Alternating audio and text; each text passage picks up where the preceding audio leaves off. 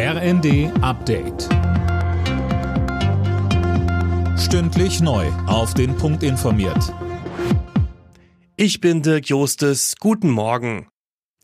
Angesichts der trotz Tankrabatts hohen Spritpreise macht Wirtschaftsminister Habeck Druck auf die Mineralölkonzerne. Er will es dem Bundeskartellamt ermöglichen, leichter einzugreifen und wettbewerbswidrige Gewinne abzuschöpfen, auch wenn keine Preisabsprachen zwischen den Unternehmen nachgewiesen wurden. Auch er wirft den Mineralölkonzernen vor, Kasse zu machen, ohne den Tankrabatt an die Kunden weiterzugeben. Das ist kein akzeptabler Zustand und den wollen wir jetzt ändern. Das heißt, dem Kartellamt mehr Möglichkeiten geben, um jedenfalls in der Zukunft solch eine ja, Bereicherung der Konzerne zulasten der Bürgerinnen und Bürger zu unterbinden.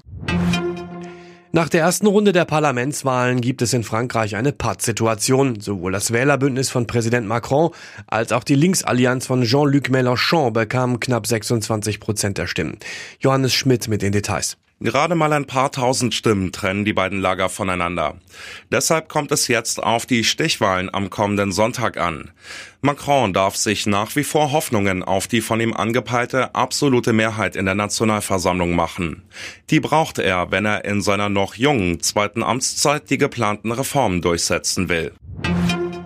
Das Stockholmer SIPRI-Institut rechnet damit, dass die Zahl der Atomwaffen in den kommenden Jahren steigen wird. Von den Friedensforschern heißt es, dass die Bedeutung der nuklearen Waffen in den Militärstrategien wieder zunehme. Ein sehr besorgniserregender Trend. Der Blick zur Formel 1. Da feiert Red Bull einen Doppelsieg beim großen Preis von Aserbaidschan. Weltmeister Max Verstappen kam in Baku als erster über die Ziellinie vor seinem Teamkollegen Sergio Perez und George Russell im Mercedes. Alle Nachrichten auf rnd.de